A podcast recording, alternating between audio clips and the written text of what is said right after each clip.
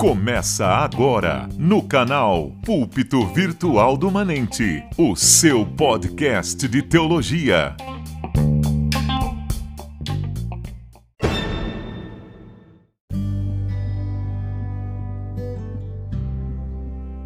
No bate-papo de hoje, nós chamamos o professor Wilton Tini. É Chine ou Tini? Kine. Hã? Kine. Kine. Olha aí, é para complicar o negócio mesmo, né? Kine. É. Seja bem-vindo mais uma vez, irmão. A gente já, já conversamos já faz algum tempo nas redes sociais, né? Pelo WhatsApp. Tal. A gente sempre fala sobre teologia, sobre igreja, está sempre conversando, participamos de alguns grupos e conversando com, com o Kine. Olha, agora vai, vai, vai demorar eu a, a acostumar com o nome agora. É o que eu sempre falo, é o Tini, é o Tini. Isso. É, nós sempre falamos sobre a igreja contemporânea, né? O, sobre teologia, e chamamos ele hoje para um bate-papo. Kine, se apresenta aí para o pessoal para conhecer um pouco aí quem é o Kine, aonde que ele trabalha, é, na igreja, qual é a sua formação, qual é o seu trabalho missionário, né? Eu sei que você faz alguns trabalhos aí teológicos, estou vendo essa baita biblioteca aí. Você não é um teólogo de biblioteca, tá pelo jeito então. Não. Não. Vai, faça, faça a apresentação aí, irmão. Tá legal. Uma boa noite, a graça e a paz. É um prazer, Valdir, estar aqui com você. Era um desejo já antigo, né, de a gente conversar acerca da igreja, trocar algumas ideias acerca dessa proposição aí dos temas de hoje. Como o Valdir falou, meu nome é Wilton Kine, eu sou aqui do Rio de Janeiro, da região de Duque de Caxias, Baixada Fluminense. Atualmente eu congrego na Igreja de Cristo em Xerém, né? a gente chama de Igreja em Xerém. Eu moro bem perto de Xerém, né? 20 minutos aqui de Xerém. E, e tenho feito alguns trabalhos junto às denominações. Esse centro de estudos, né, que eu sou o administrador, é o CEBINC, é o Centro de Estudos Bíblicos da Maturidade Cristã. Então a gente recebe solicitações aqui para lecionar nas igrejas, preparar, é, preparar materiais de apoio. Então a minha parte é mais a parte do ensino. Né? Eu leciono na igreja onde eu congrego e também dou esse apoio para as igrejas aqui do Rio de Janeiro. Então, Legal. É um centro de Você faz um trabalho pesquisa. inter... é interdenominacional, seu trabalho? Sim, sim. Eu, eu lecionava em alguns seminários, né, até a chegada da pandemia. Se você puder subir um pouquinho mais o seu volume, um pouquinho. Tá. Eu lecionava em alguns Sim. seminários, melhorou? Melhorou, melhorou. Na Assembleia de Deus, na Igreja Batista, em Campo Grande, né? Na Igreja Certo. Batista de Campo Grande, até a pandemia. Então agora a gente tem aperfeiçoado essa questão virtual, tanto é que a gente está aqui hoje, né? É um Sim, sim. exemplo disso. E, e aqui também é um local de pesquisa, Valdir. As pessoas geralmente elas vêm até mim aqui. TV, não sei se dá para mostrar rapidamente, né? Poxa vida, olha aí. Que sonho. Aí tem bastante material de pesquisa, então o pessoal vem aqui de maneira gratuita, né? Eu Legal. só, eu só não permito que a pessoa leve o livro embora, porque caso Não, ela livro, perca, tem livro nunca se empresta. Ninguém sabe disso. Porque é, tem livro aqui que se, se eu perder eu não acho mais. Não, não, com certeza. Olha aí, que bacana. Então, é, esse é um trabalho de estudos teológicos, estudos bíblicos, que você realiza com as comunidades do Rio de Janeiro. Tem até, é, até a Igreja Católica, eu já fui convidado para dar uma aula sobre Apocalipse na Igreja Católica. Rapaz, sobre Apocalipse, qual que é a sua linha escatológica? Eu, eu assim, eu não gosto de enquadrar numa linha, né? Sei. Mas eu gosto muito do Você preterismo parcial. simpatiza. Você É, simpatiza. Ah, parcial, né? Certo. E Não você completo. ensinou é, escatologia, ali, Apocalipse, ou foi a linha mesmo sua aí que você simpatiza? Como é que foi essa experiência? Foi, Rapidão foi aí, bem, só pra. foi bem interessante. Porque Hum. assim, a escatologia é, católica, ela é bastante similar à escatologia do preterismo parcial, bastante. Rapaz, eu nem sabia que tinha uma escatologia católica. Eles abordam muito essa questão da escatologia como sendo uma, uma fonte de esperança, né? Então foi bem, é, é assim, Legal, como eles, como me apresentaram como evangélico, aí só, eles esperavam que eu ia trazer uma linha dispensacionalista, tudo, né? Aí quando eu cheguei lá. Ainda bem que não. Ainda, aí eles falaram assim, poxa, mas muita coisa que você está falando aí a gente acredita. Foi para eles, eu sei. Olha que bacana, que legal. É, a, linha, a linha preterista tem muito apoio dessa, desse material católico de teologia, Poxa, eu estou fazendo uma série de, de vídeos com o pastor, não sei se você conhece, o pastor Eurico. Conheço. Trabalha, o pastor Eurico, ele, ele fez um ano de curso de escatologia com o reverendo Leandro Lima, que é Sim. o milenista por excelência, né? tem um vasto Sim. conhecimento. E nós estamos trabalhando nessa área também de escatologia, gravando algum, alguns vídeos aí, bem interessantes, bacana. legal, bacana. Né? É os do... Eu falo assim, os meus dois professores de escatologia é, o Kini e o, e o Eurico. Você já mandou bastante material a respeito. Muito bem, foi irmão. legal lá, Valdir. Pessoal, pessoal bem interessado receptivo. Foi, foi receptivo. Certo. Muito legal. Antes de nós adentrarmos no nosso assunto aí, que é a igreja contemporânea, né? Para é onde caminha a igreja evangélica no Brasil?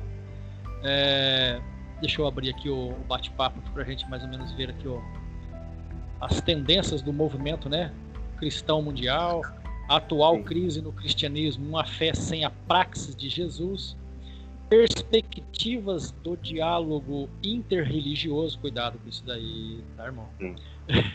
Proximidades teológicas é, da pós-modernidade. É um assunto muito interessante. Não sei se você já viu, o, acho que o Luiz Saião, ele tem uma série de vídeos, seis vídeos, né? Inclusive eu gravei no meu PC, baixei na época, mais de 10 anos que ele fez, sobre a, a igreja na pós-modernidade. Muito, um assunto assim, muito atual. É a busca do cristianismo místico de Hans Kung, né? É, não confundir com misticismo, é bom, é sempre bom a gente salientarmos e as estruturas eclesiais ineficientes, os efeitos da pandemia. Mas eu acho que ela já era ineficiente antes da pandemia, agora só se acentuou, né? Exato. É, antes de nós adentrarmos nesses assuntos aí, você que está trabalhando na área de ensino e também, de certa forma, também trabalha na área de ensino é, religioso, nós temos uma escola aqui, né, interdenominacional, que é a CTB Centro de Teologia Bíblica, e nós é, oferecemos para as pessoas, para as igrejas, para os pastores, aquelas muitas comunidades espalhadas que elas não têm uma estrutura física, não têm uma estrutura teológica para se montar uma, um Sim. curso de teologia, e nós fornecemos, porque assim, nós não pensamos em ganhar dinheiro, não pensamos em lucrar, nada disso. É, nós queremos é, levar o evangelho e o conhecimento da teologia de Cristo, da Bíblia, para além das quatro fronteiras, né, das quatro paredes, né, no termo mais, um jargão mais moderno. Aí. E nós, com esse intuito aí, nós trabalhamos dois anos e meio e formamos uma, formamos uma turma agora do ano passado. Atrasou um pouco por causa da questão da pandemia, Sim. mas nós sempre tivemos esse pensamento. Né? Iniciamos com quatro professores, é, nós aprendemos, estudávamos juntos no, no, na, na, faculdade da, aqui da Assembleia de Deus, Sim. E um era da presbiteriana, um era da batista, e assim, sem muita atividade na igreja, né? sem muito espaço para. Você sabe como que é difícil o ensino religioso, teológico dentro das igrejas, né? Sim. Dentro das igrejas pentecostais tem um pouco mais de dificuldade, embora nós tínhamos essa, essa, essa faculdade e hoje ela foi fechada, infelizmente. E nós começamos a, essa ideia de trabalhar fora da, das quatro paredes. Sim. Você que trabalha hoje aí nessa área, você tem visto algum qual é o efeito da pandemia, de toda essa crise aí, é, na questão igreja, questão teológica? Como é que você vê isso daí? O Kine, olha. É assim, é, sempre observando os dois lados da questão, né? Sim. É, a pandemia e, e, a ausência, vamos chamar assim, do congregar, é, mostrou que muita gente tinha uma visão distorcida do que vinha a ser a vida cristã, né, do que tinha por questão de ensino. Sim. Então, eram pessoas que frequentavam e ali recebiam aquele ensino sem comparar, sem analisar e seguia naquela jornada que você conhece muito bem. Sim. A pandemia, com essas restrições que foram impostas, ela fez com que essas pessoas tivessem que buscar de uma outra forma. É, você ter uma noção Caminho alternativo. Um caminho alternativo. Porque você tem uma, você tem uma noção. De quinta-feira, às quintas-feiras, tem um estudo até que você já participou ali que a gente Sim. faz. Né? Eu tenho tanta demanda desses estudos, Valdir, que eu não consigo é, fazer os estudos que as pessoas solicitam. Porque, assim, parece que é um caminho sem volta. É, essa questão de você conseguir reunir ali pessoas para você estudar. Por exemplo, o Valdir. Valdir, eu vejo que o Valdir é uma pessoa boa no, no ensino, é uma pessoa que está sempre se dedicando ao estudo. É, as pessoas elas estão começando a buscar esse tipo de material, esse tipo de ensino. Entendi. Então, assim, ao mesmo tempo que houve um distanciamento do local ali, onde as pessoas tinham aqueles ensinos através de cultos de ensino, através de escola dominical, essa questão da virtualidade, ela expandiu muito é, é, essa opção. Então, Sim. Eu, já, eu já participei de, é, de salas de, de ensino que tinham 100 pessoas. Né? Rapaz, que coisa, que, que benção, Pessoas do, do Brasil inteiro, do, tinha pessoas de fora do Brasil. Olha aí. A pandemia, ela, ela, ela trouxe, ela acelerou isso, né? Eu costumo citar para o pessoal, tem uma tem um vídeo aí na, no YouTube para quem quiser ver nesse ramo da gestão empresarial que é do Ricardo Sendler. Ele é o autor daquele livro Virando a Própria Mesa. Ele é um gestor Sim. muito conhecido, né? A empresa dele, a Senco, foi a empresa considerada a empresa mais democrática do mundo. Então, ele é um homem visionário. E ele dizia já que esse contexto do ensino, ele ia alterar. Só que a previsão que ele tinha colocado, por isso que previsão é uma coisa muito séria, né? Sim. Assim, tudo que está acontecendo hoje, ele já previa no campo da gestão. Essa questão do home office, essa questão dessas plataformas de ensino, como nós temos aqui. Certo. Ele colocava isso para 2030. Né? Rapaz, nós estamos em 2021, é, acelerou em 10 anos praticamente. Em 10 anos, porque não contava com esse evento pandêmico. Puxa então, vida. Assim, eu vejo que essa tendência ela chegou mesmo. Então, assim, hoje você vê essa ferramenta aqui que você tem, ela vai alcançar muitas pessoas. Hoje de manhã eu fiz também uma, uma live com o Vinícius, esposo da Flávia Afonso, aquela cantora da Assembleia de Deus. Porque é uma demanda que as pessoas estão fazendo. A questão toda, eu acho, Valdir, vai ser essa questão mesmo de você fazer uma peneiração. Né? Legal. Você ter essa capacidade de, de avaliar esses grupos, as questões, você verificar a intencionalidade, você colocou muito bem já no início é a questão do trabalho de vocês, você já falou, sem essa questão de ganhar dinheiro. Isso conta muito hoje. E as pessoas elas estão mais quebrantadas. Elas começaram a buscar mais. Ao mesmo tempo que houve esse distanciamento do local de reunião, houve uma questão interna, né? Uma internalização desse sentimento, porque as pessoas ficaram de fato mais quebrantadas. E, e uma coisa que você trabalha muito bem, que eu sei, é essa questão das profecias. Né? As pessoas se decepcionaram com essas profecias que as pessoas foram lançando. E são falsas profecias de uma interpretação escatológica deficiente. Sim. E elas viram que isso. Não, não atende, né? Não atende, exatamente. Poxa vida, tudo bacana. É, deixa eu. É, você está falando aí, né? Eu, eu, li alguma coisa num livro, inclusive está aqui. É, a, acho que é Protestantismo pós-pandemia, Cristianismo pós-pandemia. Eu nem comprei, nem li, comecei a ler e tem um capítulo só dedicado a essa a igreja virtual, né? É, e você percebe que houve uma busca no, no, último ano muito grande, né? Porque as igrejas tiveram que se adequar às, por causa da, né, do, da crise e sim, teve igrejas que fecharam, teve igrejas que, se, que fecharam. E, e as igrejas que conseguiram atender essa demanda virtual a igreja teve que investir pesado em compra de materiais, né, iluminação, computadores, mesa de som, é, um sistema de transmissão bacana, treinamento, né, treinamento para é, conseguir é, sair bem nas redes sociais, porque existe um, uma padronização também, né, das mídias. E você hoje, você domingo aqui no, no Facebook eu recebo 10, 20 é, mensagens, né? Olha, começou culto, é, culto online, culto online, igreja tal, culto online. Se eu for acompanhar online aqui, tanto no Facebook quanto no Instagram, você vê dezenas de cultos de igrejas assim espalhados por, por todo o Brasil. Tem Isso dúvida. tem, eu acho que um impacto positivo, né? Você não acha? Sim. Eu vou, isso aí que você está falando, eu vou exemplificar para você. Toda terça-feira eu leciono num local aqui chamado Jardim Primavera, que é ao lado da prefeitura aqui. E tem uma certo. igreja nova lá, né? Chama Crer Mais Ser. Crescer em Jesus, crescer em Cristo. Olha que legal. O pastor lá, ele era contrário no início. Conversava comigo sobre isso, essa questão de gravar os cultos, fazer online, né? Fazer virtual. Ele era contrário. Ah, só que foi interessante isso. Ele, ele explicou lá a motivação que ele era contrário, porque ele achava que ia perder essa questão do contato. Porque as pessoas falariam assim: ah, eu vou assistir lá de casa.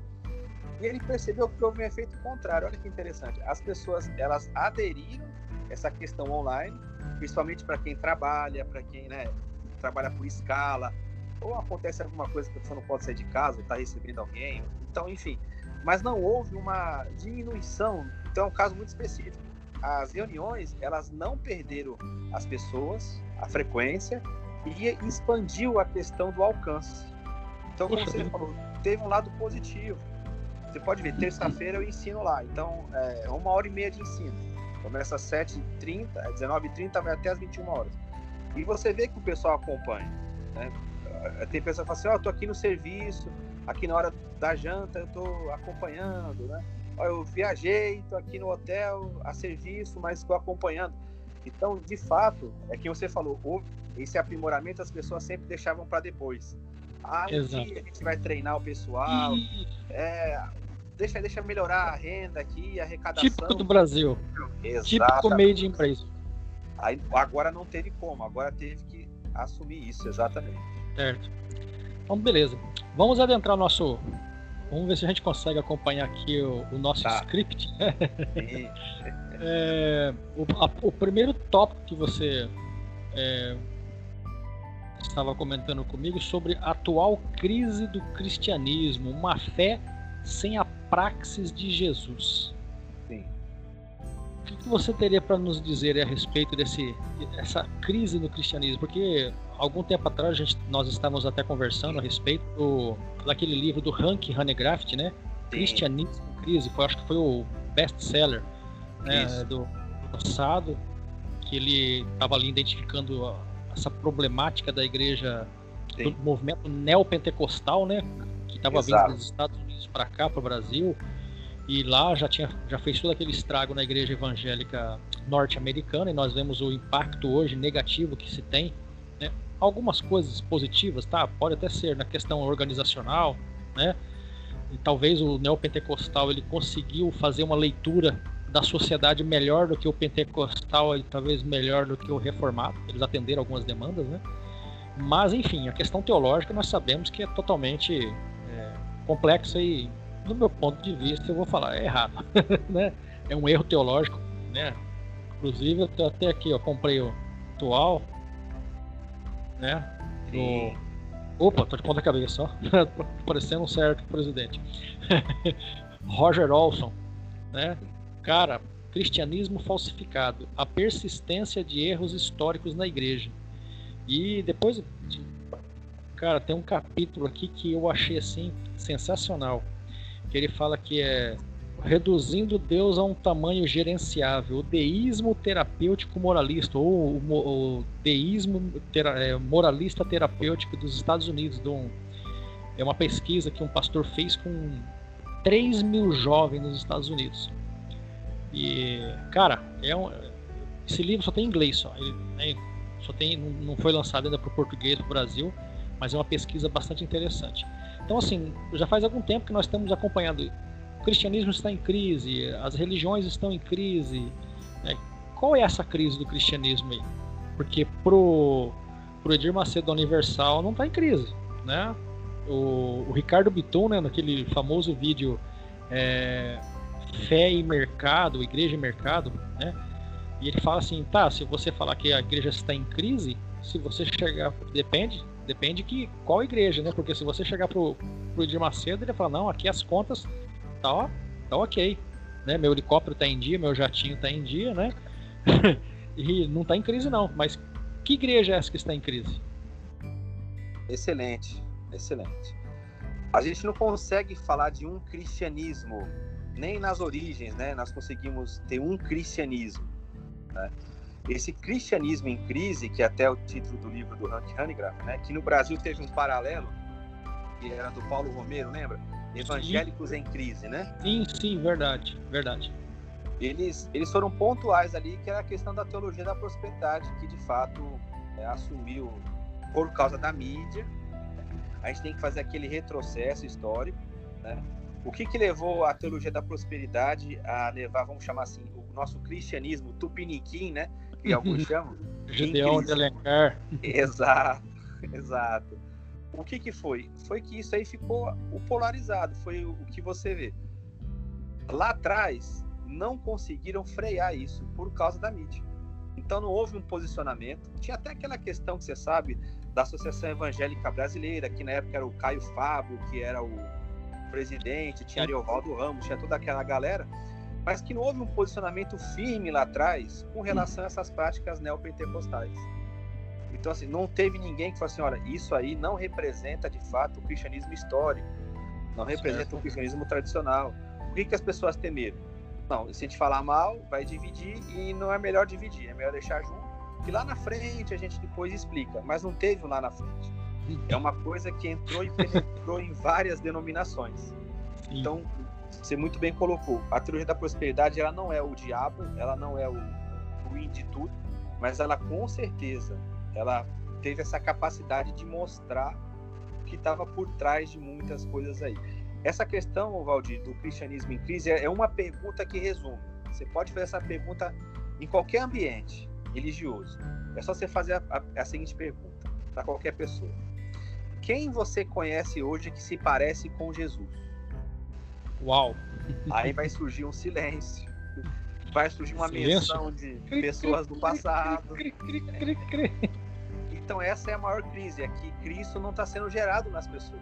Nós, nós não temos. É uma, é uma geração sem referenciais, você diria. Isso, também. Deixei. Nós não temos referenciais hoje. Porque assim, no, na resposta dura, a pessoa tinha que falar assim, você. Cara, se eu sou um cristão, eu estou te perguntando quem se parece com Cristo, o Valdir tem que falar você. Só que essa, essa resposta ela não vem. E aí, quando você busca nessa questão dos referenciais, quem hoje na mídia você vai, vai falar isso? Aí você ouve uma pessoa falar assim para você, eu, quando eu já fiz essa pesquisa, a pessoa fala para você, Chico Xavier, Madre Teresa de Calcutá, Francisco de Assis. Ela vai pegando assim personagens. Você fala assim, cara, mas e, hoje? E, e, o nosso dia a dia? Então não tem, o Evangelho não está formando Cristo nas pessoas. Aí você tem que ir lá para os exemplos anônimos. E é uma benção, né? Os anônimos são uma benção. O reino de Deus é um reino de anônimos, né? De anônimos, hum. perfeito. Mas e aí, cadê a, o pessoal do dia a dia? Tá formando, Cris? Então você vê que essa é a dificuldade. E uma tendência, a gente vai falar em outro tópico, né? Mas uma tendência de hoje é você ver o crescimento, assim, pela busca do budismo, por exemplo, enorme, Valdir.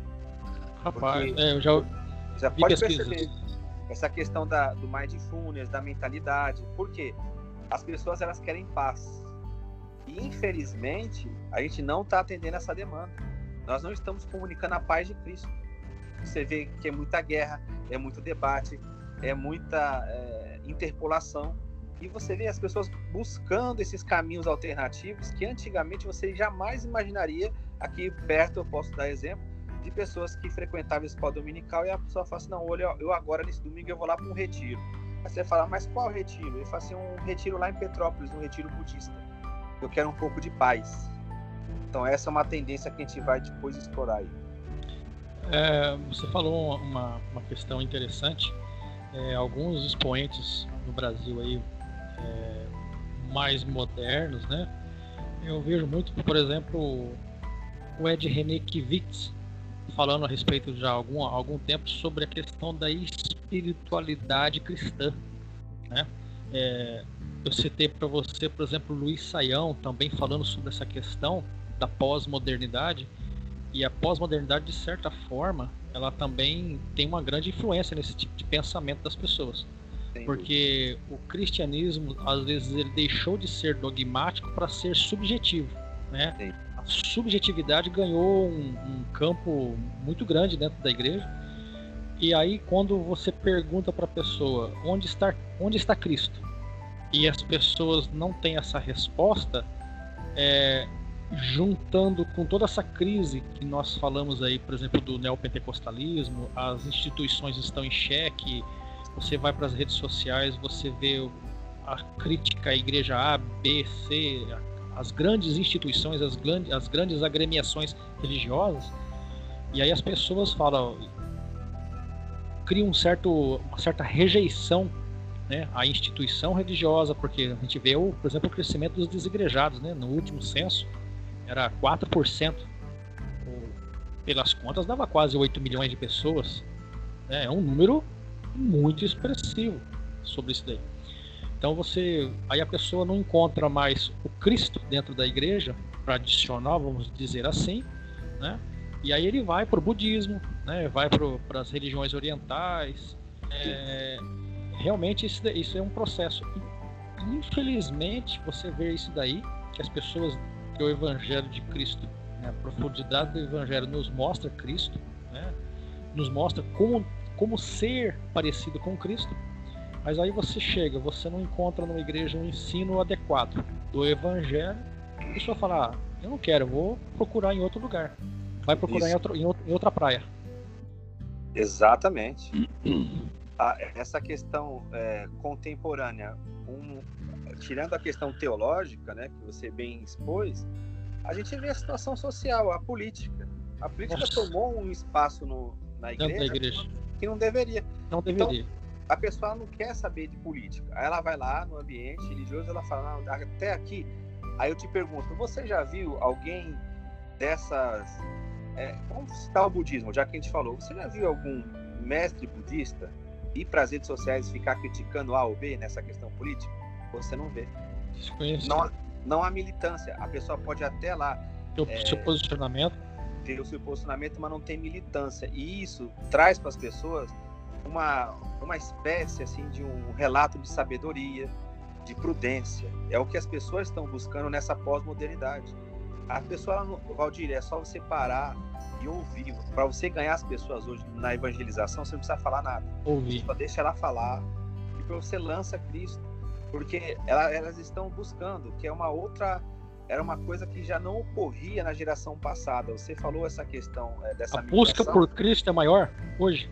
maior, Valdir, porque eles viram que não deu na ciência, não deu na, na filosofia, não deu. Então, essa busca de algo superior é, é muito interessante. Você falou dessa questão da, da opção das instituições, elas já não terem mais essa, essa coisa exclusiva, né? essa firmeza que tinha no passado. Isso é uma característica da nossa geração. Eu lembro que quando lançou, lembra daquela Quali? Né? Tinha aquela Quali da Sadia, né? Aquilo para entrar em casa foi uma luta, porque a minha mãe, ela falava assim: "Não, aqui é só a Doriana. É a Doriana, Doriana, Doriana". O meu irmão insistiu muito para que ela experimentasse. Aí um dia minha mãe experimentou e gostou. Olha aí. Ela, aí ela falou assim: "Não, pode trazer". Porque o pessoal do passado era arraigado a isso. Você via lá aqueles testemunhos, ó, oh, irmãos, eu sou aqui da Assembleia de Deus, eu estou há 70 anos na Assembleia de Deus a pessoa ela ficava no emprego durante 40 anos, né? Ela entrava eu, eu, lá como isso, mensageiro, saía lá como diretor. Hoje você não vê mais isso, esse apego com os jovens. Você é uma tem transição, filho, né? É uma transição. Eles, eles, se você chegar para o seu filho aí e você não, re, não responder os três porquês, ele não tá nem aí. Se ele falar por quê, por quê e por quê e você não responder, ele não vai falar assim, não, vou ficar ali porque o meu pai é um obreiro, da Assembleia, não tem isso com eles, não tem. Eu, eu tava vendo, conversando, não sei se foi uma matéria que eu vi, não, eu tava conversando com o pastor hoje, a respeito desse tópico aqui da igreja, é, desse deísmo moralista terapêutico, Sim. e ele mostrou um trecho de um livro, me esqueci o nome agora do, do autor americano, falando sobre essa questão de que nós perdemos os jovens no segundo ano da faculdade. Eles saem da igreja no segundo ano da faculdade eles não querem mais ir para a igreja. Acho que até o Augusto Nicodemos trabalha também essa questão, né? Ele já escreveu sobre isso também. Sim. Exatamente. Você quer ir para o segundo tópico ou quer falar mais alguma coisa sobre essa crise no cristianismo aí? Não, é, essa questão da faculdade é interessante. Que uma, eu lembro uma vez do saudoso pastor Antônio Gilberto. Sim E teve uma senhora que fez uma pergunta para ele no evento da CPAD. E ela perguntou para ele assim: Eu devo tirar minha filha da faculdade? Rapaz. É isso que você falou. Aí ele respondeu: Não, não tire não. Você só tem que dar a base para ela em casa, para que quando chegar lá o conflito, ela tenha uma base para lidar com isso. Poxa vida. Isso foi legado, né, Você sabe, foi legado para o pessoal da escola dominical e infelizmente não, não teve um suporte, até porque não, alguns temas são repetitivos, não tem esse Sim. diálogo, tem um tema assim que tem dificuldade, as pessoas somem, ah, isso é do maligno, ah, isso aí, não, não vê isso aí não, não vê isso. Os jovens hoje têm o mundo na mão através da internet. Não tem como você. Você está com o computador na palma da mão, né? O celular, as pessoas. Eu falei outro dia isso, eu falei, olha, vocês estão. tem que entender que o celular ele não é simplesmente mais um aparelho de comunicação. Quase ninguém usa o celular para fazer ligação. Isso. Exato. Ele, ele, você está com um computador na palma da sua mão e na palma da sua mão o computador, o meu celular aqui que não é lá de grande coisa, ele, é, ele tem mais capacidade do que o meu PC. Tem. Sim. Tem muito mais capacidade, né? Então, eu falei assim, o jovem hoje, você está pregando lá, vou falar, tá falando alguma coisa, o jovem está na hora do culto no Google digitando para ver se você está falando a verdade. Perfeito. E depois eu, as pessoas vêm no grupo de, do WhatsApp da igreja falando, viu, é, fulano pregou tal coisa, cara, tá totalmente errado. Antigamente você aceitava aquela verdade durante muitos anos e ninguém questionava. Sem dúvida. E a, e a nossa vaidade, né, Valdir, de não sentar com eles e aprender também. Sim. Porque eles, eles que vão avançar, a gente só vai dar o direcionamento. Eu, tenho experiência com jovens assim. Coisas que eles não falavam com os pais, eles iam falar comigo. Porque eu só sentava e ouvia. Eu falei assim, como é que é esse negócio aí? Me ensina aí, o que, que você tá vendo? Aí, rapaz, ele dava uma aula. Aí eu falei assim, você sabe onde isso aí vai te levar? Tal? Não sei, tal. Aí eu ficava ouvindo. Aí a pessoa, eles se abrem. Então, o que você falou, estão perdendo o jovem. Falar, ah, o jovem é incapaz. Aí chega na faculdade, lá, eles vão com material pesado. E eles são capazes. A dificuldade é que a gente acha que a nossa geração é melhor. É o tal do conflito das gerações, né? E o, o Davi, lá tem um texto muito interessante em Atos, Atos 13, que fala assim: Davi serviu a Deus no seu tempo. Esse é o desafio de cada um, né? Exatamente, é o, que eu, é, é o que eu sempre tento procurar falar aqui em casa e sempre entrar na, nessa questão. Olha, cada um, a gente estava debatendo num, num, grupo de WhatsApp esse dia, com um grupo com pastores. Olha, cada um serviu a Deus ao seu tempo. Né? É, às vezes nós ficamos com um saudosismo exacerbado e pensamos que Deus só atuava na igreja no passado. Com Exato. pastores fulano, fulano e sicano. Ah, naquela época o Espírito Santo de Deus atuava. Ué, é porque ele deixou de atuar? Deus deixou de existir? Né? Deus deixou Exato. de agir? Né? É, cada um teve o seu, seu papel na, na, na, sociedade, na igreja, na sociedade e serviu a Deus. Agora é essa geração. Né? Perfeito. Essa geração vai ser responsável é, pelos pecados dessa geração e pela igreja dessa geração. É, o nosso sucesso, o nosso fracasso vai estar nas nossas mãos, com certeza. Interessante. Bom, vamos lá para o segundo tópico aí, né? Que é perspectiva do diálogo interreligioso. Rapaz, isso é perigoso. Eu tenho, tenho liberdade para falar contigo, Kine, a respeito disso. É, esse diálogo interreligioso, ecumenismo, é igual? Tem diferenças? O que, que, que você tem para nos dizer a respeito? Legal. Seria uma das, seria talvez na sua visão aí, uma das soluções aí para essa problemática da igreja evangélica no Brasil? Muito profundo isso aí, Valdir, muito legal. Porque ecumenismo e diálogo interreligioso, embora possam parecer coisas semelhantes, não são. Né? O ecumenismo seria mais uma coisa dentro da fé cristã, debaixo da mesma casa, Certo. E o diálogo interreligioso seria com outras religiões. A pedra de toque aí é o seguinte: é a exclusividade de Jesus. É você saber trabalhar a exclusividade de Jesus. Porque para nós cristãos, a gente não abre mão da exclusividade de Jesus. Abraham Kuyper, Abraham Kuyper curtiu essa parte aí, viu? Sou eu. É. Porque é a realidade, né? Nós não podemos escapar disso, porque Deus está em Cristo, então não tem como a gente abrir mão desse pressuposto. Porém, isso não deve impedir a gente de dialogar com eles, porque o que, que a gente tem de aprendizado? Principalmente a questão cultural. Né? Eu vejo que Paulo é um tão demonizada, né? Isso. Paulo era um homem que no seu tempo ele fez isso de uma maneira muito inteligente. Atos 17 que o diga, né? Exatamente. Então você não precisa abrir mão dos seus pressupostos. Você só tem que ser apto. Uma pessoa que fez muito bem isso, e hoje ela é bastante estudada na academia, eu creio que você já viu alguma coisa dele, é o Thomas Merton. Já ouvi falar alguma coisa. Ele era um monge trapista e ele tinha muita, muita ascendência lá sobre o pessoal do orientalismo. Então, o pessoal da filosofia de Confúcio, os próprios budistas. O Thomas Merton ele fez esse vínculo, ele conseguia enxergar em algumas práticas deles algo semelhante no Evangelho. Então, ele foi um homem que abriu esse caminho. Hoje ele é muito estudado na academia, tem vários grupos de WhatsApp, né, de Telegram que abordam as obras de Thomas Merton. Ele é muito bem estudado hoje. Se você botar lá no Google o nome dele, que vai aparecer. Então, assim, eu vejo que isso está crescendo muito. Por quê?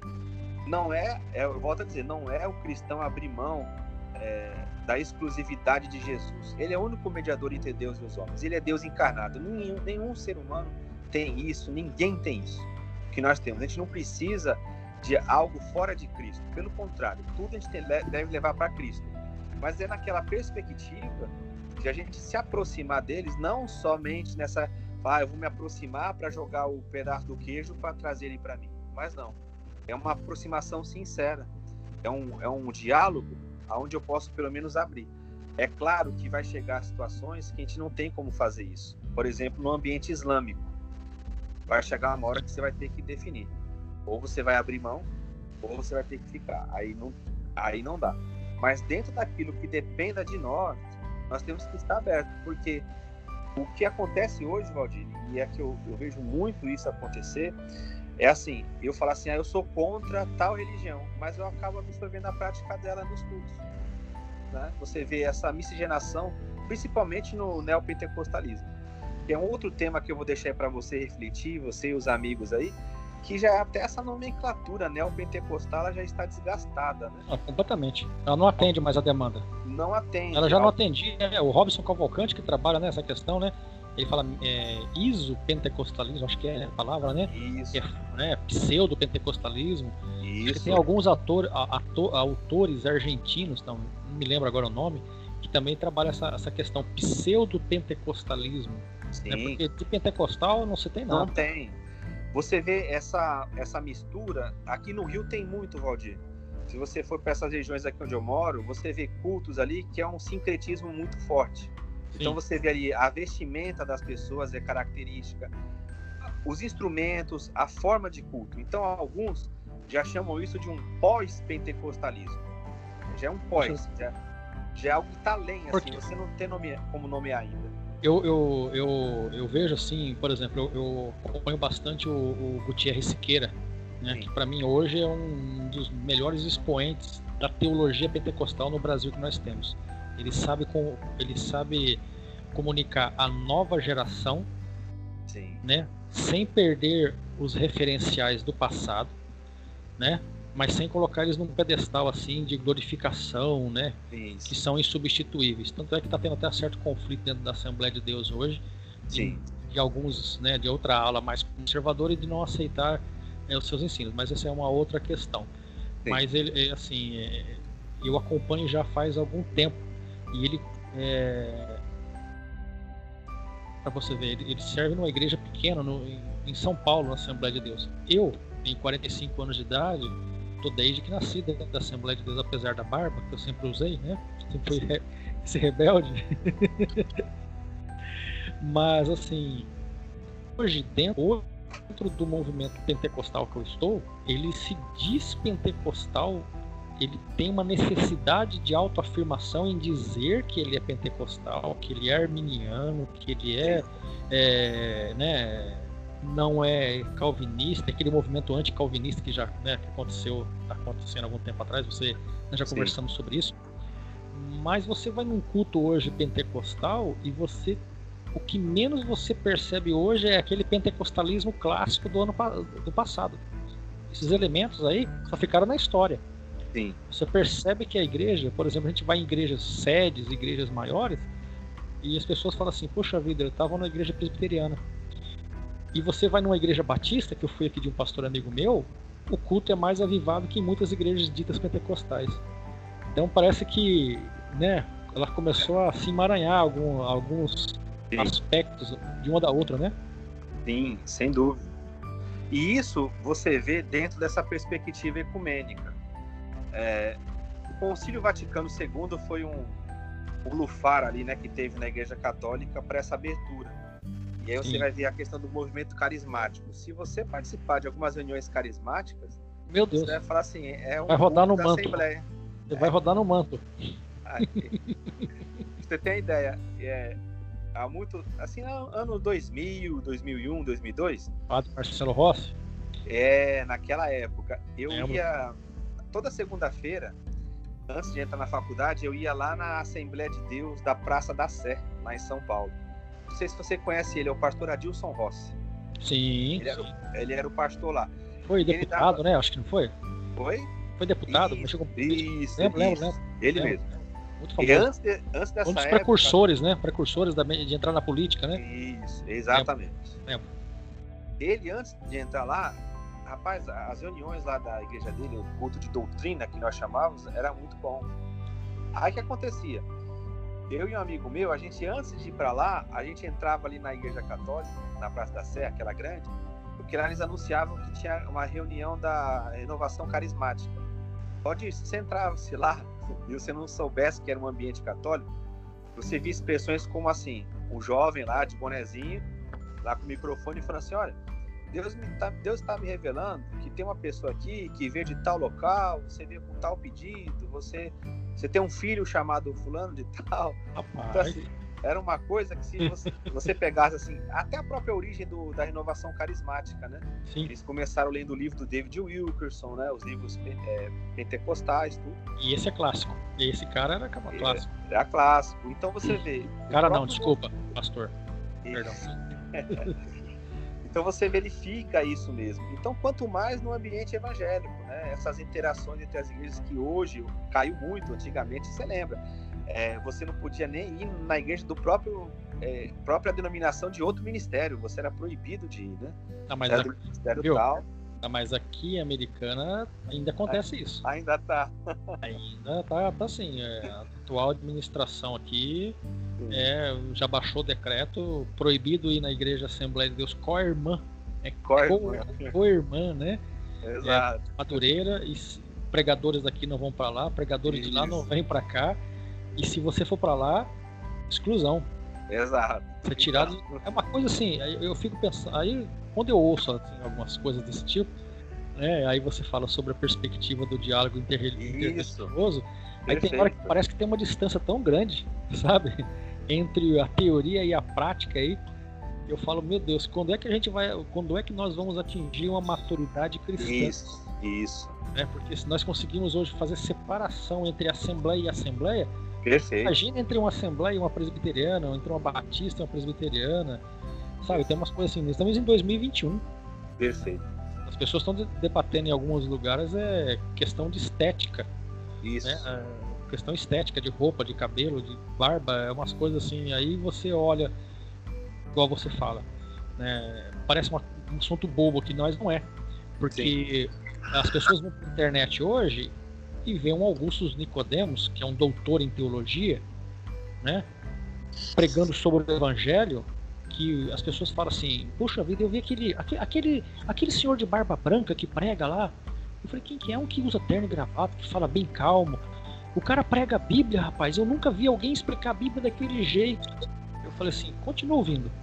É. Aí a pessoa vai para a igreja, chega na igreja, não é desprezando, não é comparando, mas ele chega lá e ele vê, por exemplo, algo do tipo que a gente falou, a pessoa discutindo sobre estética, é. visual do culto, né? Como se deve se vestir.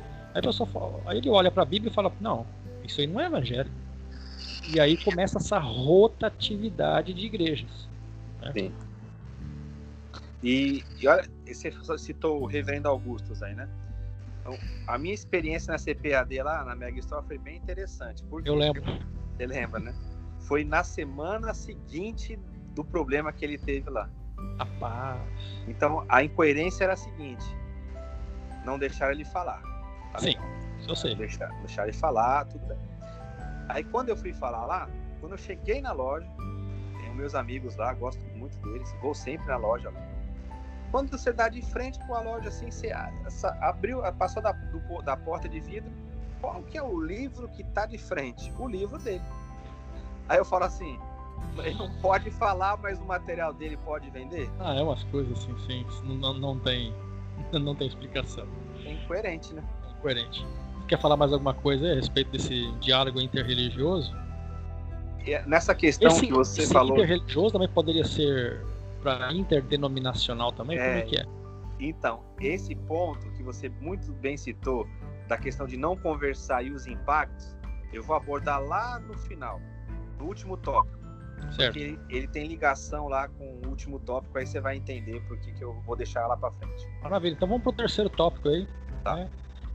As proximidades teológicas da pós-modernidade. Então, primeiramente, dá uma rápida explicada pro, talvez para o público aí o que seria essa pós-modernidade aí, porque para algumas pessoas isso é um assunto, para a gente talvez que estão mais habituado é mais tranquilo. Mas para o público aí que não, não tem muito contato com teologia, com filosofia, com sociologia, só para a gente ter um, uma rápida questão aí, o que, que, é, o que seria essa pós-modernidade? Que bicho é esse? Sim, isso é bem legal, porque a, aquela questão das definições, né? É uma palavra Sim. que ela pode ter diversas definições, né? E, e aí você fala assim, ah, mas eu entendo como isso. A, a outra fala, não, mas eu entendo como isso. Isso já é um reflexo da pós-modernidade. Pós Cada um tem uma definição. Ela é pós-modernidade, então ela vem depois da modernidade. A modernidade é aquele movimento que vai começar lá com a Revolução Francesa, né? A Revolução Industrial, tudo naquele contexto, e que coloca como primazia o saber científico, o saber da razão. Aí o que, que a sociedade percebe? Que isso não consegue responder aquelas questões básicas que antigamente eram devotadas à religião. Então seria como uma migração, né, do pensamento religioso para esse pensamento científico. Estou falando de forma bem resumida. E a pós-modernidade, que já é uma perspectiva que eu não só tenho que contar com a razão, mas porque ela não me responde tudo, mas eu também devo buscar na subjetividade das coisas, né? Eu tenho uma sociedade que eles apelidam de sociedade líquida, onde Zygmunt relações... Bauman, né? Zygmunt Bauman vai trabalhar essa questão. Exatamente. Aonde eu tenho todo um saber, todo um relacionamento, mas que ele vai além dessas definições rígidas. Então essa questão da pós-modernidade, ela tem muito mais a ver. Eu vou usar uma palavra aqui que é, é complicada, mas é, vocês vão entender é muito mais a ver com uma intuição sentimental do que propriamente com aquilo que é dogmático, com aquilo que é frio. Então vai muito do sentimento e da, e da minha impressão com relação a esse mundo, é a minha cosmovisão junto da cosmovisão do Valdir. Ah, mas o Valdir ele acha isso, mas quem está dizendo aí que é a verdade? Quem tem a verdade? Por isso que alguns Valdir chamam até de época da pós-verdade Pós-verdade, eu já ouvi, já, já ouvi essa questão. Sim, você a pós-verdade. Você tem uma verdade, eu tenho outra. Então, o relativi é o, é o, seria o relativismo. O relativismo. É uma forma de relativismo, exatamente. Sim. Aí você imagina isso num ambiente religioso, num ambiente que você define o que é a verdade, o que é certo, o que é errado. Poxa vida. Se eu tiver, se eu tiver em Cristo e eu quiser que Cristo seja a verdade, as pessoas vão estar bem. Mas se eu quiser é, dominar, dominar as massas e dizer isso. isso daqui é a verdade, as pessoas vão estar ruim, vai dar ruim, igual o pessoal fala. Que até o caso de alguns mestres, aí até um você citou aqui, que eu creio que até numa boa intenção, eles acabam por diminuir essa credibilidade do evangelho. Porque no afã de atender essa demanda de não, de não ser grosseiro com as pessoas, de não ser duro, né? surgem perguntas, lógico que surgem perguntas que qualquer pessoa faria para provocar, e essas pessoas se sentem incomodadas em responder. Porque o evangelho tem seus pressupostos, né? É, por mais que nós falamos aqui, é, nós temos dois mil anos de história da igreja. Eu trabalho muito com o professor Kleber, né? Que ele, é, ele trabalha a questão do dogma. Sim. Então, assim, a pessoa fala, ah, você é um fundamentalista. É isso. É, sim, o evangelho é feito de elementos fundamentais. Existem elementos fundamentais inerentes à fé cristã que são inegociáveis, né? como o nascimento virginal de Cristo, a ressurreição, é, a, a, morte vicária, é, a sua dupla natureza 100% Deus, 100% homem. Tem questões que são estão há dois mil anos que a igreja já definiu isso, bateu o martelo e pronto. Não, não, não tem para onde a gente correr. É, agora existem questões, obviamente, secundárias. Sim. Então, é, na sociedade, hoje a gente vê, na, na sociedade pós-moderna, dentro da igreja, você vê uma, uma dificuldade das pessoas de entender isso. Quando você fala, olha, Cristo é a verdade, parece que fere, né? Sim. As pessoas falam assim, ah, mas que verdade? A verdade da igreja A, da igreja B, da igreja C? Isso. É a hora da gente apresentarmos o evangelho. Né? Exatamente. Porque o que eu vejo, Valdir, também, é, nos grupos de estudos que eu participo, é, nessas interações até com pessoas não cristãs, Sim. elas não têm dificuldade com a pessoa de Cristo. Estava falando aí de dizer que Cristo é a verdade. É, o que eu noto na experiência, elas não têm dificuldade com a pessoa de Cristo. Elas até querem saber mais. A dificuldade delas é, é trazer esses ensinamentos para o dia a dia. Eu acho que é um desafio de todos nós. Né? Mas ele fala assim: o que que isso representa para mim? O que que representa para mim se Jesus nasceu de uma virgem ou não? A ressurreição, tudo bem. É, você vai falar assim: é, Jesus está vivo, então ele vai, ele vai atuar na história. Mas essas questões dogmáticas, a, o ponto de desenvolvimento é o seguinte: eu consegui trazer para cá, para hoje, e mostrar o impacto disso. É lógico que tem um impacto, porque se ele não nasceu de uma virgem, ele nasceu em pecado, e se ele nasceu em pecado, ele não pode resgatar, resgatar tudo. Acabou a fé. Isso. Então você vê essa questão do pecado. Hoje você já viu um grande número de teólogos defendendo que a morte de Jesus na cruz não foi uma morte expiatória. Meu Deus. Um sacrifício vicário. Que ele morreu ali em função do discurso dele e não como uma sacrifício a Deus. Então problematizar é, a morte de Jesus. Estão falando é, que é um problema é, político, né? Exato. Não é, então, não é atual, não, né? Não é tão. Tá, não tá acontecendo na nossa igreja, não, né? Não tá. Não é, não é uma coisinha assim.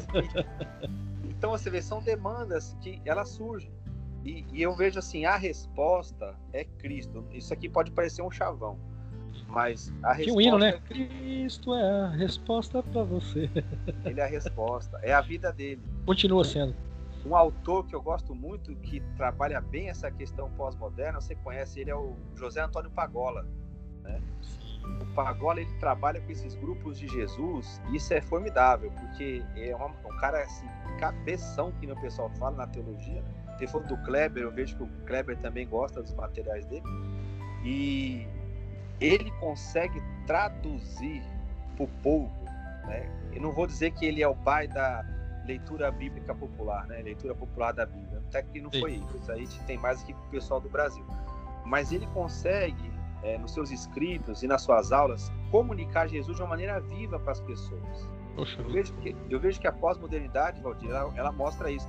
Ela não está interessada em eu chegar para você e falar assim: eu vou derrubar o Valdir no argumento dos cinco pontos do calvinismo cara ele não vai. Tá, ele não vai. vai ele vai chegar e vai falar assim, cara, eu não quero saber do YouTube debatendo isso. Isso aí pra mim não me agrega. É irrelevante. Isso aí no campo teológico pode até ser interessante.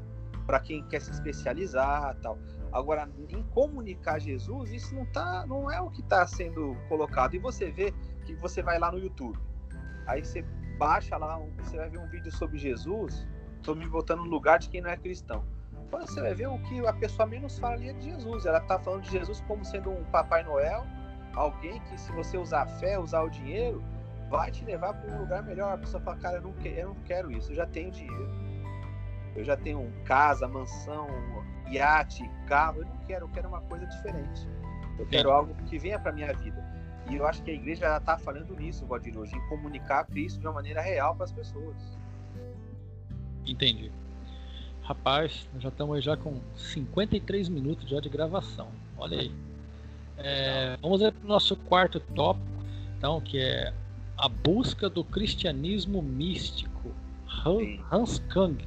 Não confundir com misticismo. O que seria essa busca desse cristianismo místico? Sim, aí, aí, Valdir, eu vejo que é a questão mesmo de uma previsão que, que é feita acerca do cristianismo. O Hans Kung era um teólogo católico bastante criticado lá no meio católico, mas bastante ouvido. Na Europa? Era, Europeu? Alemão. É, nessa região da Alemanha. Se eu não me engano, não sei se ele é alemão ou suíço. Acho que ele é suíço. Mas falava em alemão, né? É, ele provocava no sentido de dizer isso aí você imagina um cara que tinha fala entre os cardeais. Ele não era é, cardeal, ele era teólogo mesmo, mas ele tinha fala entre os Ele era católico. Ele era católico, cardeal católico. Católico. Ele dizia que o futuro do cristianismo aí sim entra nessa questão da perspectiva. Ele seria ou um cristianismo místico e não confundir com misticismo, eu vou explicar, certo. ou esse cristianismo ele acabaria, como a gente conhece hoje. O Pagola vai na mesma linha. O Pagola ele não usa esse termo, mas ele fala que se que o, as reuniões, ela, as próximas reuniões, elas não vão conflitar com as reuniões tradicionais, seja culto ou missa, mas os grupos que vão se fortalecer, que ele chama de grupos de Jesus, que foi algo que foi visto bem na pandemia. Ele já pregava isso antes da pandemia. O que, que vem a ser esse cristianismo místico? O que, que o Hans Kung falava? E aí, olha que interessante, olha Sim. o pentecostalismo tradicional ele ganha vantagem. Ele, so, ele soube fazer isso daí, né? O soube pentecostalismo tradicional teve uma facilidade de aceitação, eu acho que espalhou pela, eh, na, na, na cultura brasileira no, no década de 80, 90, eu acho que justamente César Moisés, naquele livro Pentecostalismo Sim. na Pós-Modernidade, ele vai falar sobre essa questão, que o pentecostalismo, não sei se de maneira direta ou indireta, né, é, ele conseguiu identificar na sociedade então uma maneira melhor, mais fácil de o evangelho penetrar. Você trabalha nas, na, nas, nas comunidades né, do Rio de Janeiro, carente, você vê que a, a questão da, das igrejas, por exemplo, pentecostais que trabalham nos morros, nas, nas comunidades Isso. carentes, ela Sim. tem uma, uma, capacidade de penetração social maior. Acho que é, essa é a palavra. Perfeito. Porque o que, que acontece, Valdir? liberalismo teológico. Sim. O que, que o pessoal tentou, tentou vencer? Com os fundamentos, que foi até o movimento fundamentalista dos fundamentos. Certo. Mas se a gente perceber, o que deu a guinada ali foi o movimento pentecostal. Porque você chegava e falava assim, o cara vinha numa aula, como eu já tive. Cara dá uma aula sobre anjo lá, que você fica maravilhado. Aí no final ele fala assim, olha, eu tô dando uma aula aqui por causa da grade, mas eu não acredito nada disso. Aí você chega lá que pega o irmão pentecostal, ele fala assim: como que você não pode acreditar nisso? Eu tenho experiência nisso. Eu já vivi isso. Aí você olha assustado. Então, o, o, Hans Kung ele falava: se você observar, se você pegar o material da Paulus, eles estão produzindo muita coisa sobre isso lá atrás, com relação ao cristianismo primitivo e Paulo e a sua prática mística. Eles estão resgatando muito essa questão das visões e das revelações de Paulo. Então, o que, que a gente vê? Que está tendo esse resgate. E o Hans Kung ele foi muito feliz nisso. Eu não sei se isso vai ser o futuro do cristianismo, ninguém sabe. Mas hoje você vê uma tendência. Esse cristianismo, e aí é um, eu já estava esquecendo, foi bom é, tocar nesse assunto. Sim, pode falar. O Bible Talk lá, ele tem uma entrevista com o Lucas Gesta. Eu não sei se você já viu sobre os cristianismos orientais. Orientais. Isso. Já ouvi, já acompanhei já. Isso. Isso está refletindo agora no Ocidente. Essa descoberta desses cristianismos orientais está refletindo na nossa vida da igreja. Por quê? O ramo oriental, ou os ramos orientais, eles são muito mais voltados para a espiritualidade. Você pode ver que lá tem um desenvolvimento muito grande da doutrina do Espírito Santo. Essa sim, questão dos milagres. Sim. Eu lembro um... que ele falou isso dele o Jacó Baradeus lá que eles citam é um homem que ele realizou muito mais feitos do que Paulo, por exemplo. Aí, por exemplo, você fala a Igreja Oriental, né? É, lá mais para o extremo Oriente, por exemplo, na China, nos, na, naqueles países ali, é esse tipo isso. de espiritualidade também que estão desenvolvendo. Por isso também. que o impacto está tão grande lá. É aquela igreja que você vê começar lá em Antioquia e seguir aquele caminho do Oriente, não a de Paulo. Paulo vai lá para Roma, do, do centro do Ocidente. Então é, é aquela cultura que você chega hoje, você vai em alguns locais, ele já tem memórias cristãs, porque foram os primeiros locais a serem evangelizados, Valdir. Poxa vida. Tem um livro da, eu não sei se é da Paulus ou se é da Loyola, que chama Os Padres do Deserto. que eram os Já pais ouvi do falar. deserto. Eu Certo. até te mando depois, eu tenho ele. Lá ele fala dessas experiências do pessoal do passado, né? Eram muitas visões, milagres, né? Eles tinham essa questão mística, que não era o misticismo, mas era a questão mística. E hoje a gente vê, é, olha só que interessante, a gente vê o misticismo tomando conta, como Paulo também via na época dele, Colossenses 2,18, o culto dos anjos, aquelas coisas, mas ao mesmo tempo você vê essa busca até num pessoal que você não esperava. Você vê a academia estudando isso, porque esse, é- esse papel dos cristianismos orientais, eu acho muito legal esse ramo de pesquisa do Lucas Gesta, ele mostra isso, assim, realizações enormes que essas igrejas fizeram. Você citou a questão da China. Se você observar, gostando ou não, querendo ou não, os escritos do Otmani, por exemplo, eles invadiram o mundo Sim. e veio da China. O próprio Witness Lee, né, que ele é muito criticado por, por Uhum. causa da questão da igreja local, né? Também os escritos dele. Então muita coisa veio da China. A, igre- a igreja lá na- no Oriente também do Pong Yong Cho, né? Que fala. Isso. E teve um impacto muito grande de, de igreja, acho que tinha 100 mil membros, né? E olha que interessante. Ele quando Era veio um, era um Maracanã. Era um Maracanã pro culto. Isso. Maracanã, Ele, não, Morumbi.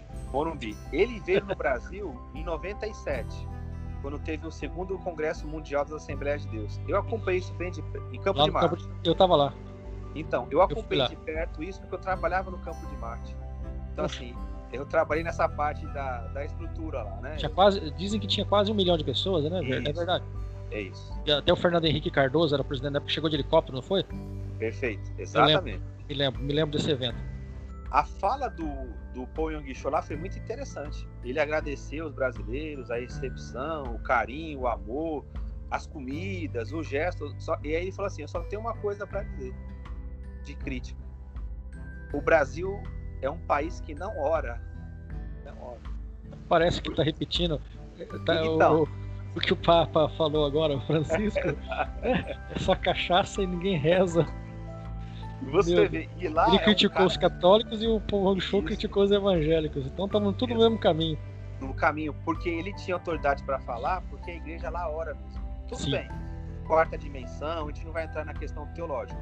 Mas eles têm uma prática de oração, que nem você falou, a igreja lá não para, é um relógio de oração, tá sempre cheio de gente orando. A visão que a gente tem aqui vai começar a crescer essa questão das orações. Tudo bem, no meio disso vai vir com certeza Abusos, né? mais interpretação, exageros. forçado. Exatamente, exatamente. Mas É bem típico mesmo da nossa, da nossa cultura. da nossa cultura, porque o brasileiro ele é miscigenado. Sim. Então tem um lado positivo e um lado negativo nisso. Correto. Então, Valdir, você vê que os próprios teólogos, até da linha católica, né, os pensadores, eles falam de fato desse futuro de um cristianismo místico. E o pentecostalismo ele tinha essa essência. Olha o que eu tô falando, ele tinha. Ele tinha essa essência. Você chegava pro irmão lá, cara, e, e com uma irmã, aqui no Rio tem esses exemplos. Você chega lá, a pessoa fala, Valdir, eu tava orando por você, o senhor me falou isso, isso, isso. Aí você fala, rapaz. Então, assim, é, e é uma coisa que não tem como negar. Ou você vai falar que isso não é de Deus, aí você pode estar incorrendo num erro grave, ou você tem que admitir que essa expressão popular, como você bem colocou, é um cristianismo que ele atingiu a massa. Porque a pessoa tem um contato real, Valdir. Você, para ter um contato teológico, você está lá estudando, você é até aceito como mestre, as pessoas te aceitam, elas veem que você estuda. Mas na base, quando você vai ver lá, a prática delas não é a sua prática. Não. Nem todo mundo foi chamado para isso. Não. Mas o grosso é isso. A pessoa chega e fala: Cara, eu entrei lá no meu quarto, fechei a porta e o senhor falou comigo. Como é que você vai administrar? Como é que você vai interromper um fluxo desse? Uma pessoa que chega e fala direto com Deus. É, eu, eu não me arriscaria jamais fazer algo assim. Eles falam, eu recebo. É, E você acha que então essa essa crise, para a gente poder fechar, para partirmos aí para a última pergunta, é, pandemia aí, essa crise que a igreja está atravessando, tudo isso daí acelerou esse processo ainda, né? Por exemplo, mas isso é muito natural no meio pentecostal. Você fala isso para mim que sou um pentecostal, você também que foi criado no meio pentecostal, natural. Mas esse tipo de movimento, eu, eu tenho um amigo aqui ame- americano que ele era pastor no campo, né? Aqui temos mais de 100 igrejas. Não é uma igreja, uma cidade muito grande, aqui é uma cidade de 200, 200 mil habitantes, 220, 250 mil. E 100, já teve cento e poucas igrejas. E hoje ele está na presbiteriana tradicional. Sim. E você percebe, lá tem uma liturgia, segue todo aquele padrão, você conhece muito bem como que é. Mas assim, ele foi uma vez foi chamado para pregar, ele foi reconhecido como pastor, ele é uma pessoa assim excepcional, conhecimento bíblico e tal. Eu só sei que ele, ele foi chamado para um, para uma pregar, ele pregou. E no final, no automático, ele chamou as pessoas para frente para orar. Olha, que sacrilégio que ele cometeu dentro da igreja tradicional, né? Olha que ele fez isso, estava a igreja inteira na frente. Inteira.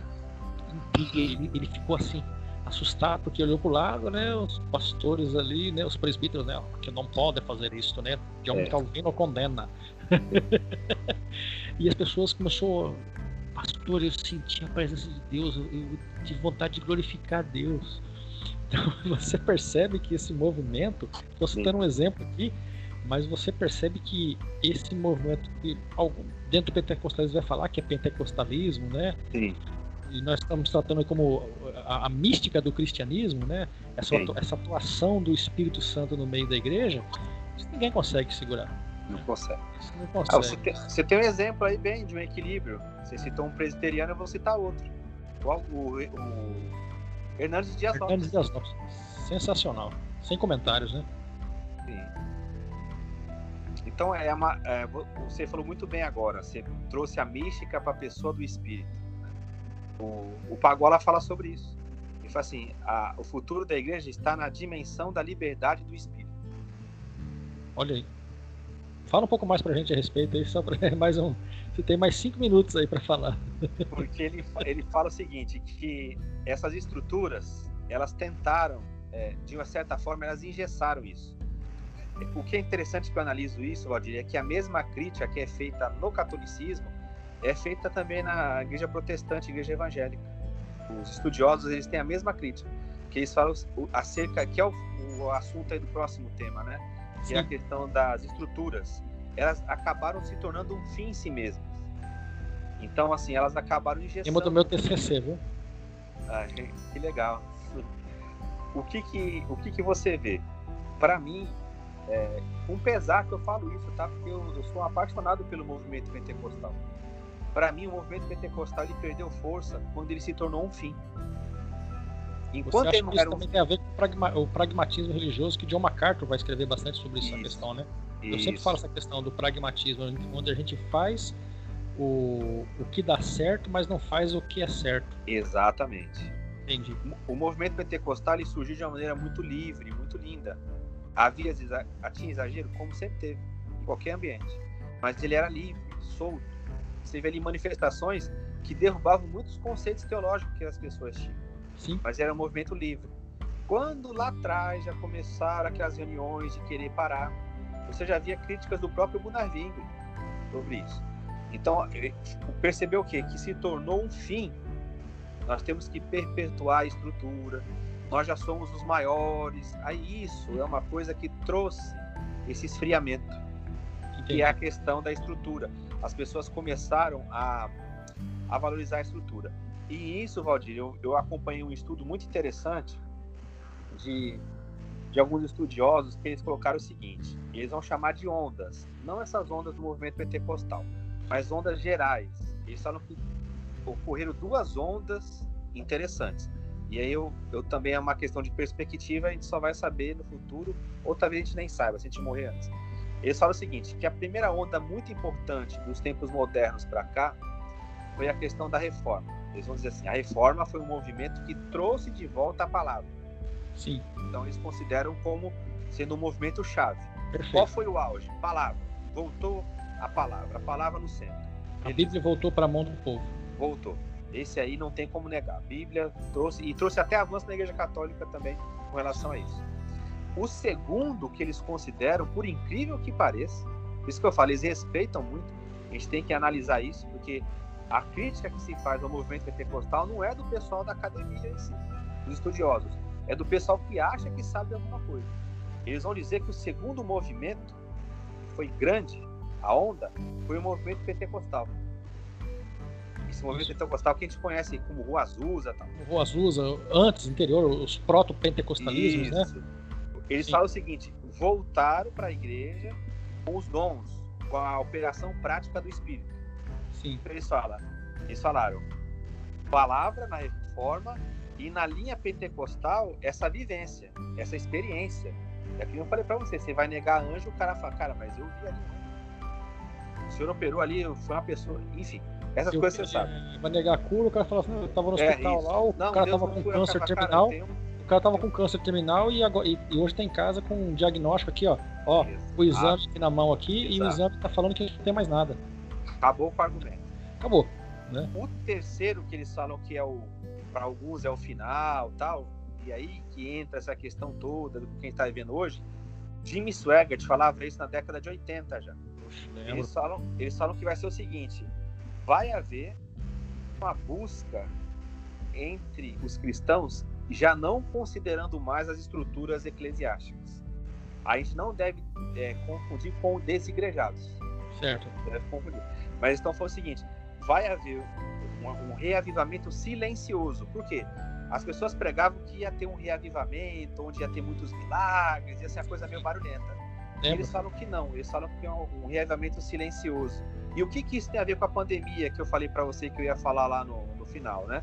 É porque o que, que aconteceu na pandemia? As pessoas viram que muitas estruturas elas só existiram para mantê-las mesmo, para manter a própria estrutura. Que sem a estrutura a pessoa conseguiu se reunir com as pessoas, ela conseguiu praticar ali a sua fé, ela conseguiu realizar as reuniões, os seus cultos, sem essa formatação da estrutura. Então, esse avivamento silencioso que eles pregavam, que eles diziam que ocorreria, ia ocorrer, eu creio que a pandemia ela acelerou isso. Poxa vida. Então é, é lógico, a gente não vai chegar e falar assim, ó, tem que acabar com as denominações, não é isso. Mas se as denominações hoje elas não, elas não observarem o momento que elas estão vivendo, se elas quiserem manter essas coisas, essas tradições que elas têm, isso aí já é fracasso, Valdir. Então, também concordo. Para nós finalizarmos aqui, essa pergunta vai, né, é, tá aí na, no, no board que você está falando, né? As estruturas eclesiais ineficientes, né? Os efeitos da pandemia. O que seriam essas estruturas eclesiais ineficientes? É que estrutura nós estamos falando e, e, e elas são ineficientes em quê? Elas são essas estruturas que elas existem para elas manterem a si próprias. São grandes, são grandes investimentos, como por exemplo, para que que eu vou querer, Valdir, construir uma catedral para botar 10 mil pessoas? Para que isso? Se lá não comporta isso. Se, e mesmo que comporte as 10 mil pessoas, esse colocar 10 mil pessoas num local, uma estrutura dessa, não vai prover nenhum pastoreio digno, não vai ter nenhum pastoreio eficaz e seja aprovado num Isso grupo pastoreio de, de massa.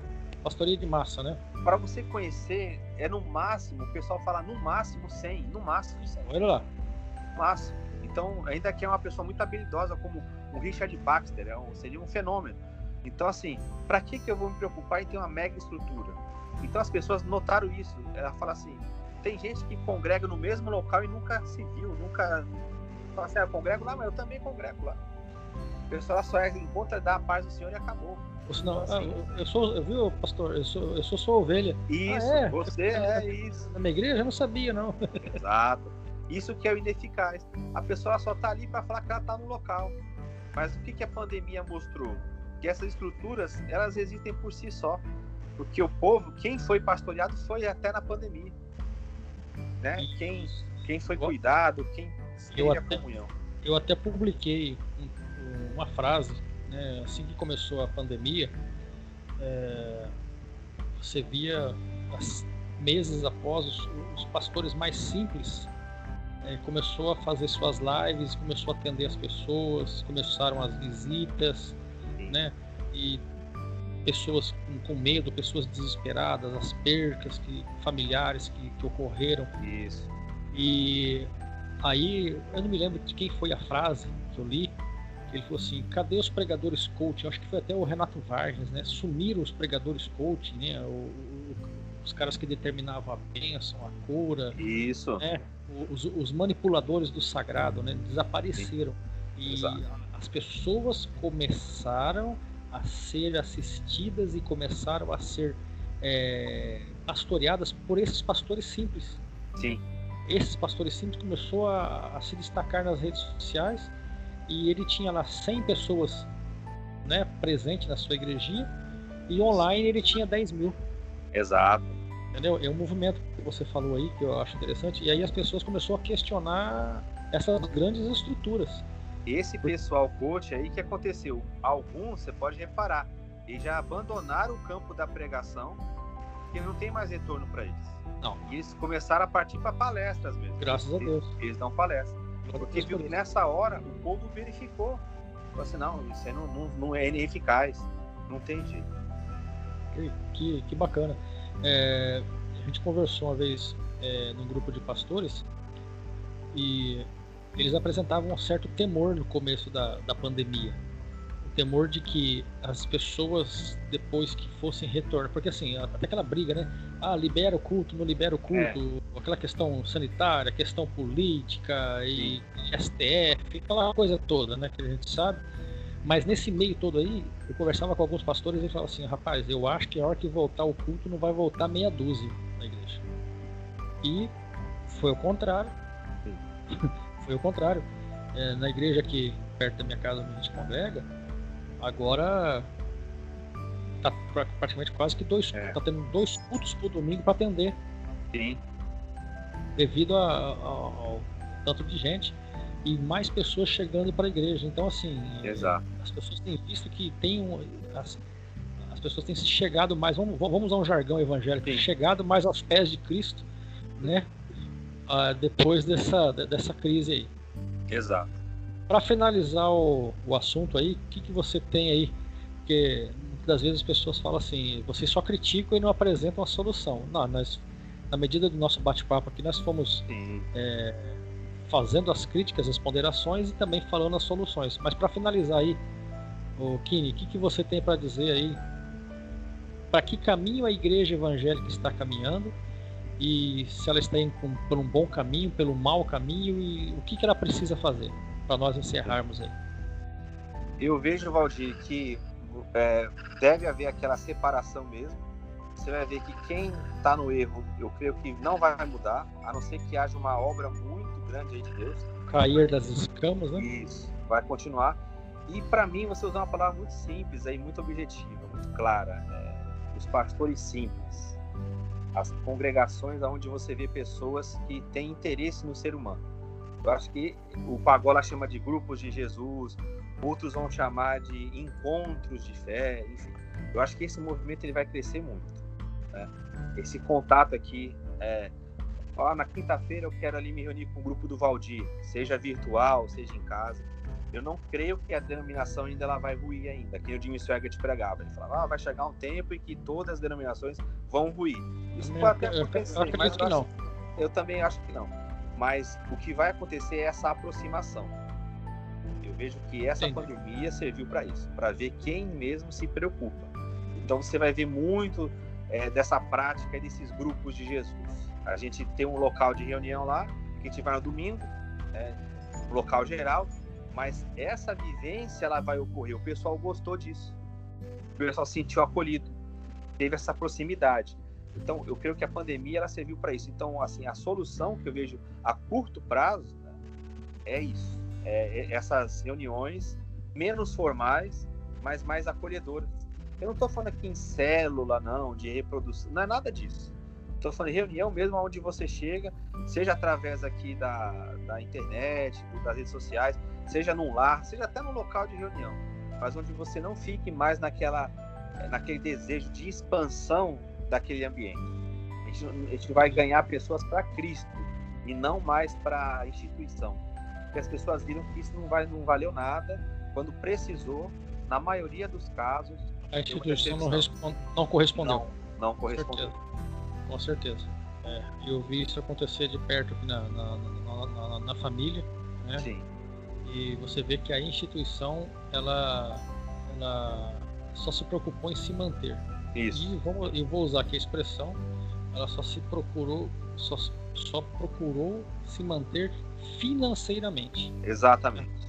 É, exatamente, isso aí. É o que, é o que muita gente percebeu.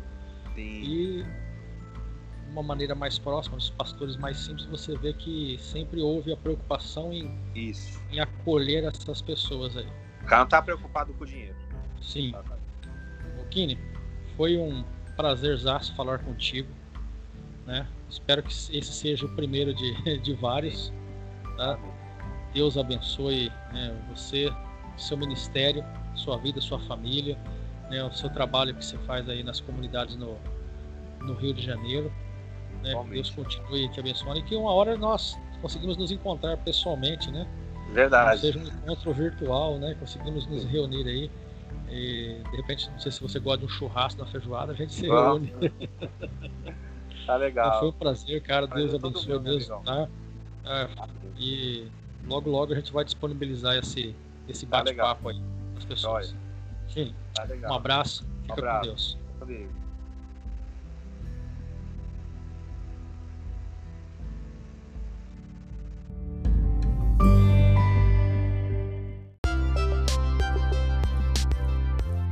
Você ouviu Púlpito Virtual do Manente, o seu podcast de teologia.